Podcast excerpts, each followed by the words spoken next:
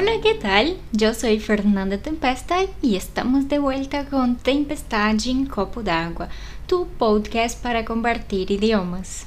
No episódio de hoje, nós vamos falar sobre expressões equivalentes entre a nossa língua materna e a língua que a gente quer aprender.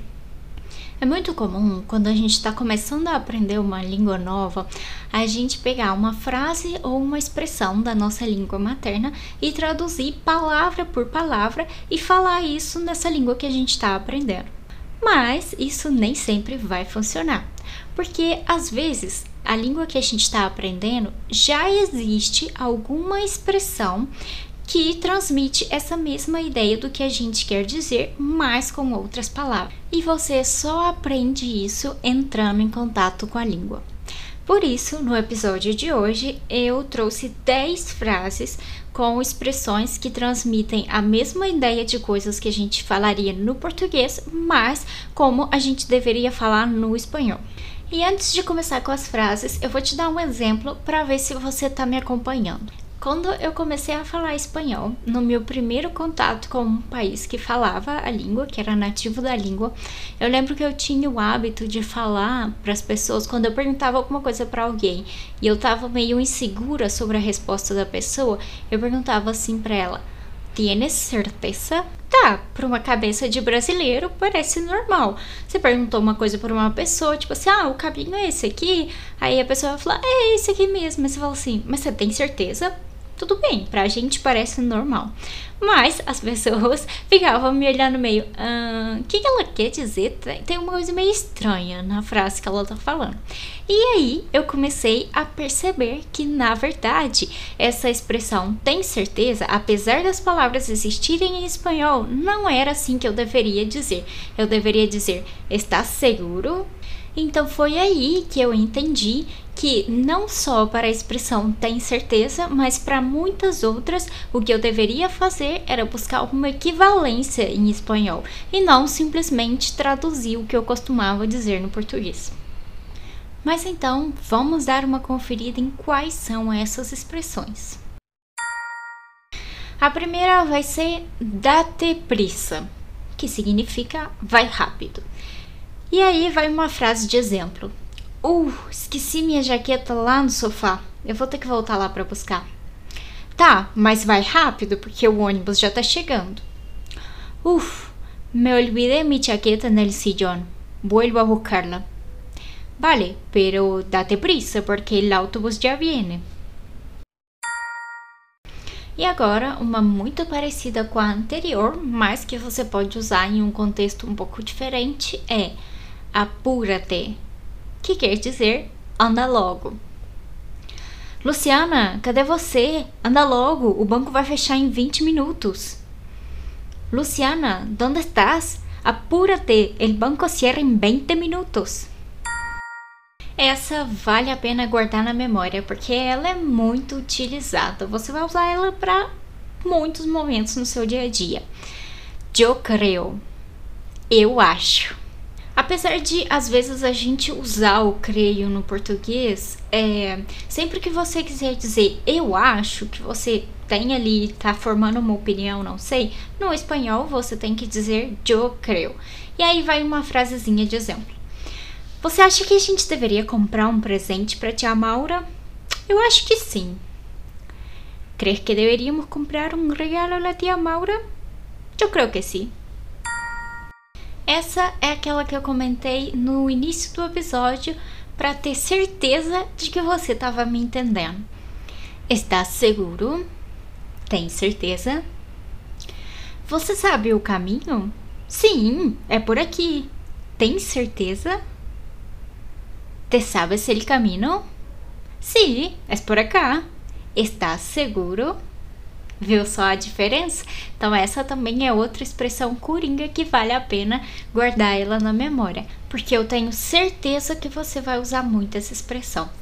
Porque estou segura que basta necessitar muitíssimo essa expressão. Essa também é outra bem boa. Que te pareceu? O que, que você achou? O que, que você achou do meu novo corte de cabelo? Que te pareceu meu novo corte de pelo? E essa é bem boa porque você vai utilizar em muitas situações diferentes. Que te pareceu a classe? O que, que você achou da aula? Que te pareceu a casa? O que, que você achou da casa? E por aí vai.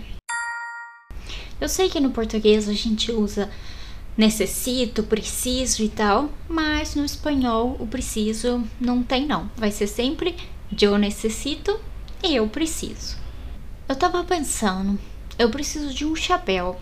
Tá fazendo muito sol esse verão. Estava pensando, creio que necessito um sombreiro. Este verão está muito soleado. Essa de agora é uma que eu errava muito quando comecei a aprender o espanhol. Eu tampouco, eu também não.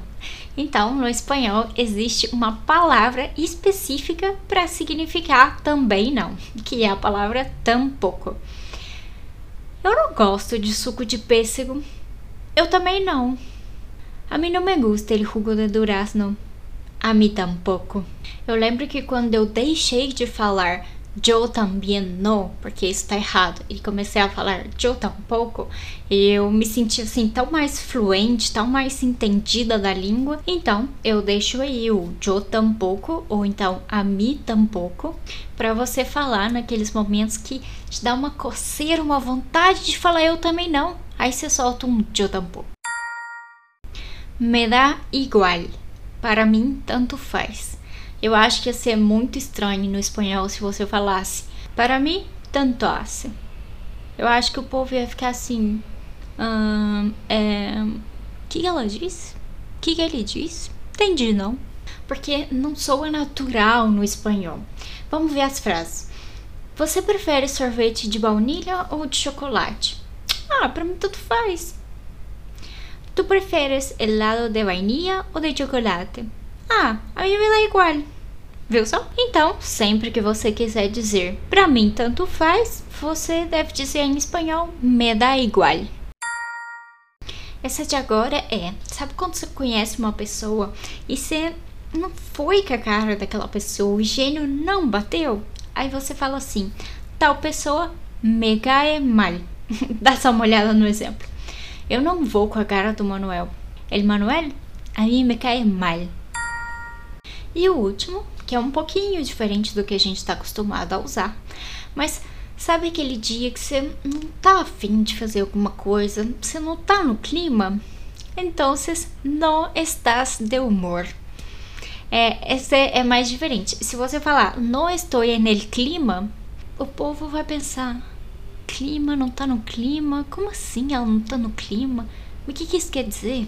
Porque no espanhol não tem essa história de não tá no clima. Se você não tá a fim de fazer alguma coisa, não tá sentindo assim com ânimo, então não estou de humor. Qual é, Fernanda? Vai na festa hoje à noite? Ah, na verdade não. Eu não tô no clima. Que tal, Fernanda? Vete a la fiesta esta noite? La verdad es que no. No estoy de humor. E bem, esses são alguns dos exemplos de expressões que a gente precisa encontrar uma equivalência e não simplesmente traduzir. Eu espero que tenha ajudado, pelo menos eu, quando aprendi essas expressões, me senti muito mais fluente, muito mais entendida da língua e eu espero que tenha servido para você também. Se te ha gostado o podcast, compártelo, puede que a alguien le venga bien. Y si quieres estar atento atenta a nuestras novedades, no te olvides suscribirte a nuestras redes sociais. Se você gostou desse podcast, compartilha com os amigos. Eu sei que tem um tanto de gente querendo aprender espanhol. E não se esqueça de seguir a gente lá no Instagram. Esse foi o podcast dessa semana. Eu vou ficando por aqui e nos vemos no próximo episódio. Até mais!